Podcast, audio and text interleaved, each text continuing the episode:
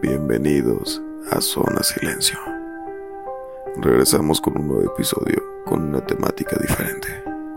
Las creepypastas. Estas son historias cortas de terror, recogidas y compartidas a través de internet, como en foros, blogs o videos de YouTube. Estas se cuentan con la intención de asustar o inquietar al lector o al oyente.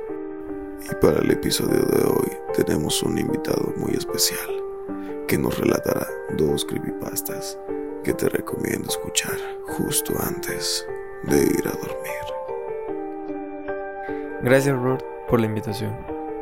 Mi nombre es Ari. Colócate tus audífonos y apaga la luz de tu habitación. Comenzamos.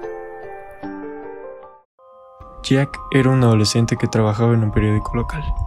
Un día su jefe anunció que Estados Unidos había entrado en la Segunda Guerra Mundial, y Jack se dignó a inscribirse en el ejército para luchar por su país.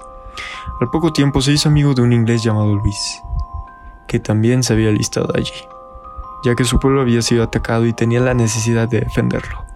Jack y Luis se hicieron mejores amigos, y todos los demás soldados empezaron a llevarse muy bien. Incluso llegaron a llamarse entre ellos hermanos. Los jóvenes estaban a punto de lanzarse hacia las enemigas, pero el enemigo se movió antes. Una metralleta le dio a Jack en los ojos, provocando que Jack se quedara ciego. Durante el alboroto, Luis recibió un disparo. Ambos fueron enviados a un hospital, a unos pocos kilómetros de distancia.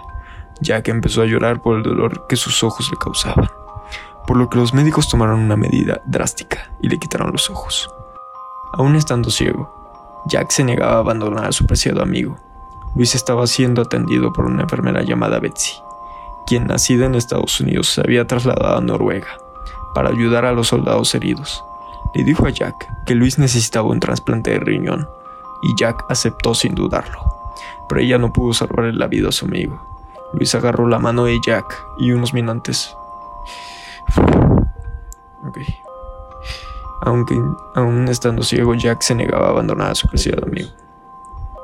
Aún estando ciego, Jack se negaba a abandonar a su preciado amigo. Luis estaba siendo atendido por una enfermera llamada Betsy, quien nacida en Estados Unidos se había trasladado a Noruega para ayudar a los soldados heridos. Le dijo a Jack que Luis necesitaba un trasplante de riñón, y Jack aceptó sin dudarlo, pero ella no pudo salvarle la vida a su amigo. Luis agarró la mano de Jack y unos minutos después la soltó. Dio su último aliento en esa cama, como si se fuera a dormir. Jack quería llorar, pero ya no tenía ojos para poder hacerlo, así que se mordió el labio hasta que le sangró.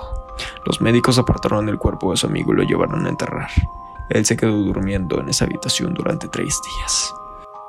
Al día siguiente, el médico le leyó un telegrama de Betsy, indicando en dónde habían enterrado los cuerpos de los soldados muertos.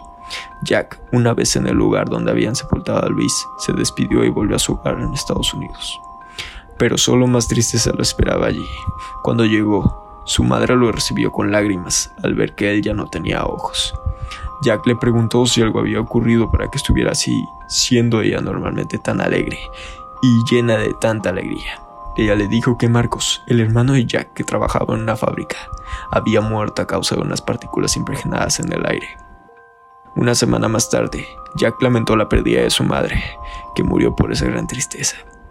Él se había quedado solo. Su padre había muerto de tuberculosis cuando él tenía 5 años y ahora Luis, Marcos y su madre también habían muerto.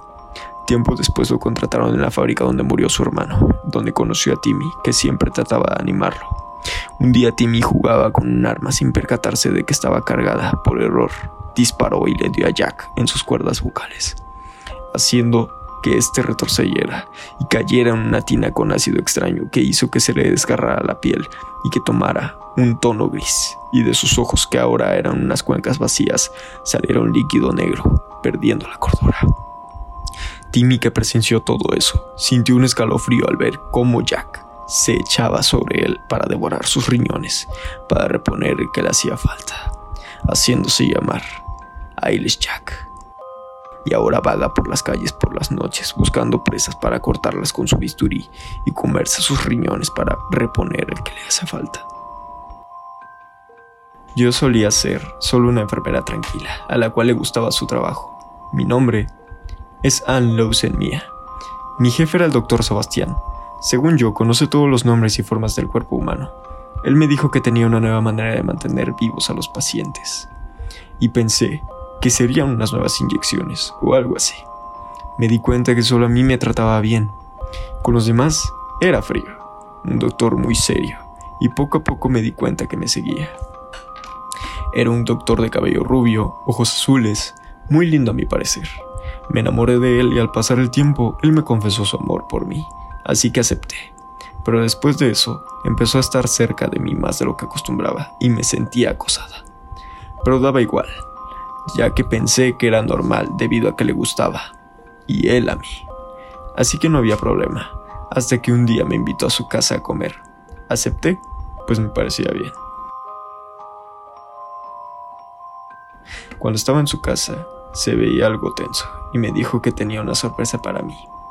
Él se colocó de rodillas, sacó un anillo y me preguntó si quería casarme con él.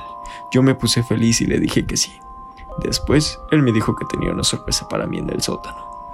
Al ir bajando por las escaleras, dijo que ya sabía cómo hacer que un humano viviera por siempre, lo cual me pareció muy extraño. Al entrar al sótano y prender la luz, pude ver unos cadáveres en su mayoría desmembrados. Todos llevaban puesta una bata.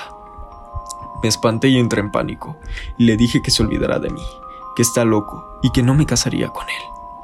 Al tratar de salir de ahí, me tomó por el cuello y me puso un calmante.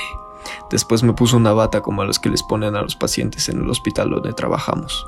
Era idéntica a las batas de los cadáveres. Después de estar un buen rato encerrada en el sótano volvió, pero esta vez no se veía como el buen doctor del que me enamoré. Esta vez su mirada era la de un loco, psicópata, y traía su traje de doctor como si estuviera listo para una cirugía. Me dijo que no me dejaría alejarme de él, y entonces se acercó lentamente hacia mí. Yo traté de luchar, pero no pude hacer nada. Me enterró un cuchillo en el corazón, se acercó a mí y me susurró. No te preocupes, tú volverás conmigo, y esta vez será para siempre. Después de eso morí, pero él me revivió. Al despertar ya no era la misma, era más alta y no podía moverme muy bien. Me dolía mucho todo el cuerpo, pues ahora estaba hecha con todas las partes de los cadáveres que estaban en el sótano. Estaba atada con cadenas a una mesa, y al voltear, Sebastián dijo con una enorme sonrisa en su rostro, Ahora haré lo mismo conmigo, y así estaremos juntos por siempre. Al decir eso me puse nerviosa. ¿Cómo que por siempre? En ese momento me enojé. Tomé toda la fuerza que pude y logré romper las cadenas, y al mirarlo, toda la furia que se había acumulado me hizo explotar. Me abalancé sobre él, luchamos con todas nuestras fuerzas. Él me pateaba, pero yo estaba decidida. Lo tomé con mis manos y lo ahorqué. En el sótano encontré una motosierra y lo usé para cortarlo en pedazos. Con ella también rompí la puerta del sótano y salí de esa casa maldita. Esa fue mi historia. Ahora soy un monstruo condenada a estar sola por la eternidad.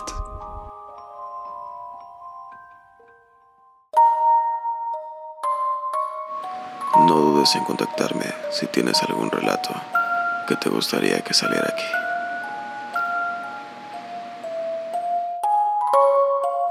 Nos vemos la próxima semana con un episodio más aquí en Zona Silencio.